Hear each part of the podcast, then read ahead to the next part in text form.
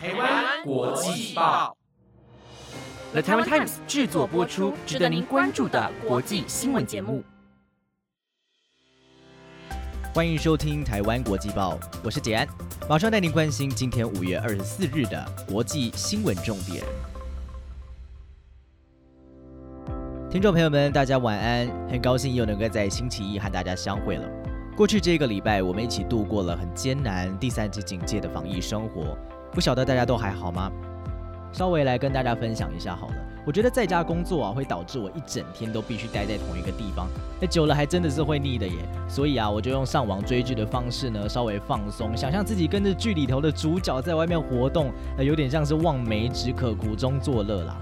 不过在这里还是要提醒一下大家，一定要记得勤洗手、戴口罩，随时注意自己的身体健康。让我们一起加油，做好防疫工作，相信很快的一切都会恢复正常的。在家救台湾呢，是一个由 Podcast 爱好者社团当中的 Podcaster 们所发起的一个活动，希望透过这个活动来分享我们的防疫生活。那么本周的国际新闻呢，待会我们将会告诉您，台湾近期的疫情升温引发国际高度的关注。彭博社在今天指出啊，这恐怕会侵蚀台湾原本的半导体优势。另外，在甘肃的越野马拉松赛发生了悲剧，因为极端天气造成二十一人死亡。还有，法国研究发现，狗狗竟然可以闻出新冠病毒，哎，而且还比快筛还准确哦。想知道更多吗？详细的内容都在今天的节目当中，千万不要错过喽。新闻首先要带您看到，台湾这几天的疫情状况严峻，确诊病例激增，缺乏疫苗的问题引发了国际关注。根据彭博资讯社的报道，台湾目前面临了公共卫生紧急事件。可能会因此扰乱半导体业，进一步威胁到本来就已经非常紧绷的全球供应。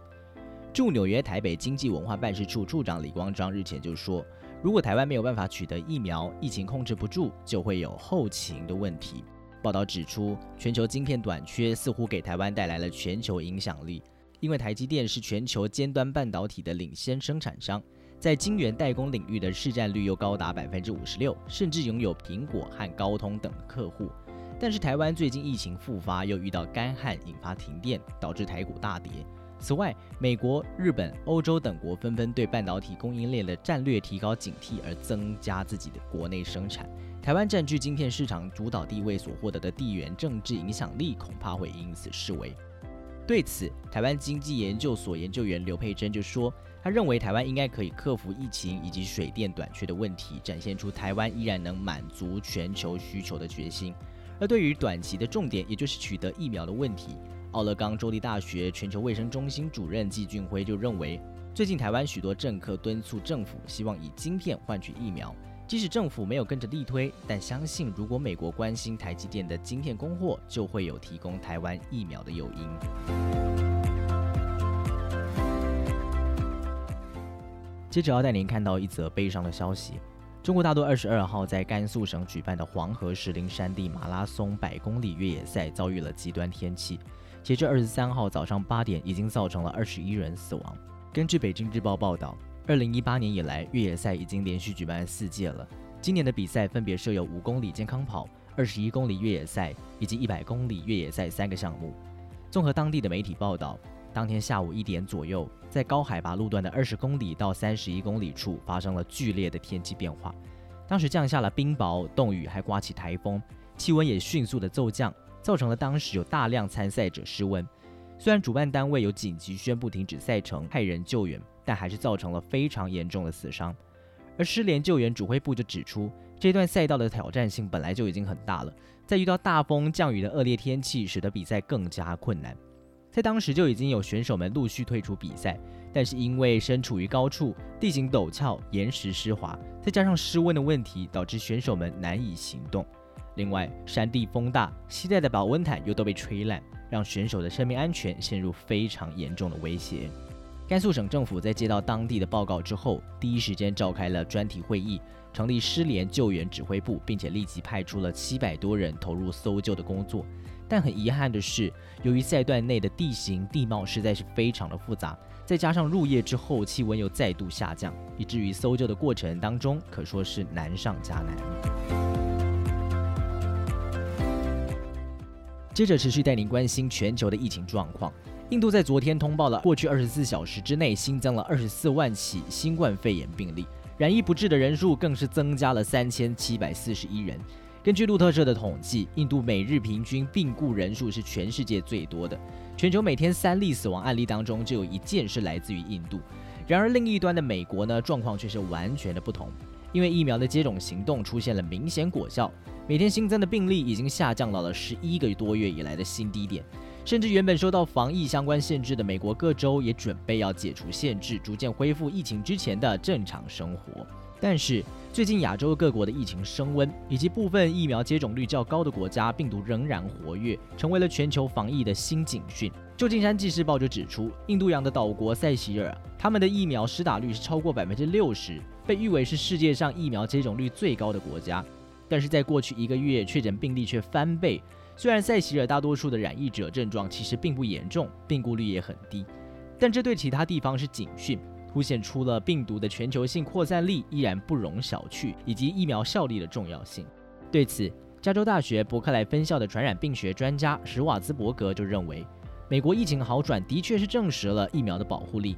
但他也担心，除了目前已经存在的变种病毒，还有尚未产生的变种病毒，因此。最好的预防之道就是让地球上所有的人都接种疫苗。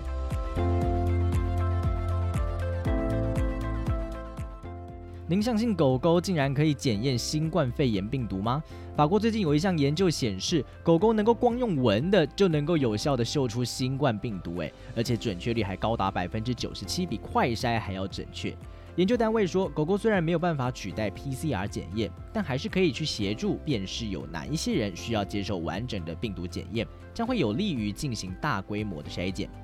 根据英国卫报的报道，这项实验是把裁剪棉花压在受试者的腋下，等待两分钟，然后放进密封的罐子里，至少有两条狗会去闻同一瓶罐子，过程当中没有受试者进行任何的接触，而狗狗的训练师也不会知道哪一些是阳性的样本。结果显示。狗狗侦测出新冠病毒阳性样本的准确率竟然高达了百分之九十七，而嗅出阴性样本的准确率也有百分之九十一。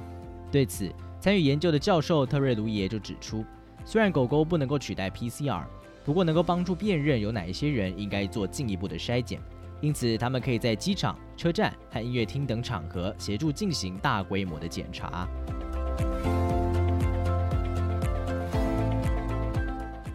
接着带您关心缅甸的最新局势。自从缅甸军方在二月发动政变以来，他们就一直声称二零二零的大选有舞弊的嫌疑，所以逮捕了国务资政缅甸实职领袖翁山苏基和他所属全国民主联盟 （NLD） 当中的多名领袖。根据独立媒体今日缅甸的报道，缅甸选举委员会二十一号在首都奈比多和多个政党举行了会议。而选委会主席登梭就在会议当中直接宣布说，因为选举舞弊，将会解散全国民主联盟。他还说，军政府将会以叛徒的罪名起诉全国民主联盟的主要领袖。而对于被废黜的民选领袖翁山苏基，军政府领导人敏昂莱二十二号时就表示，翁山苏基目前待在家中，而且身体健康，近日他将会出庭受审。而在访谈当中，敏昂莱也表示，他希望能够实现以多党民主制和邦联制为基础的联邦国家。如果形势允许，希望能够在一年之内实现；如果不行，就再推迟六个月。他还声称，媒体报道有七百多名示威者死亡是夸大了，实际只有大约三百人。而目前缅甸的状况是，仍然面对着每天发生的示威、罢工和再度爆发的动乱，军政府还是未能掌控当前混乱的局势。新闻的最后，要带您关心太空产业的相关新闻。维珍银河公司二十二号在新墨西哥州进行第一次载人火箭试飞任务，试飞成功，这让太空旅行商业化真的有可能实现，而且最快预计明年就开始可以提供服务，届时人类就不只是出国，甚至还可以在外太空旅行了。根据维珍银河的资料，这次试飞的 VSS 航海家号载着两名飞行员，以三倍的音速飞行到海拔高度五十五里的高空，然后再返回大气层。维珍银河创办人布兰森表示，这是人类往太空旅行商业化迈进的一个重要里程碑。其实，这并不是维珍银河第一次飞上太空哦。二零一八年，团结号就曾经升上八十二点七公里的高空，当时是第一次进入太空领域。第二次则是在去年的十二月，不过因为电磁干扰导致电脑故障，还没有完成任务就迫降了。而这一次则是第三次升空，但这一次是第一次以火箭作为载人飞行器的动力来源。让我们好好期待一下，未来说不定真的可以跟朋友说：“哎，我要去外太空旅行喽！”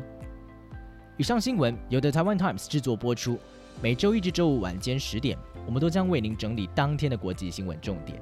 如果您有特别希望获得哪一些不同类别的新闻内容，都欢迎您可以在下面留言告诉我们哦。同时也想邀请大家，如果你喜欢我们的节目，就一起用五星评价来鼓励台湾国际报 Podcast 吧。我是杰安，感谢您的收听，祝您有美好的夜晚，我们明天见，再会。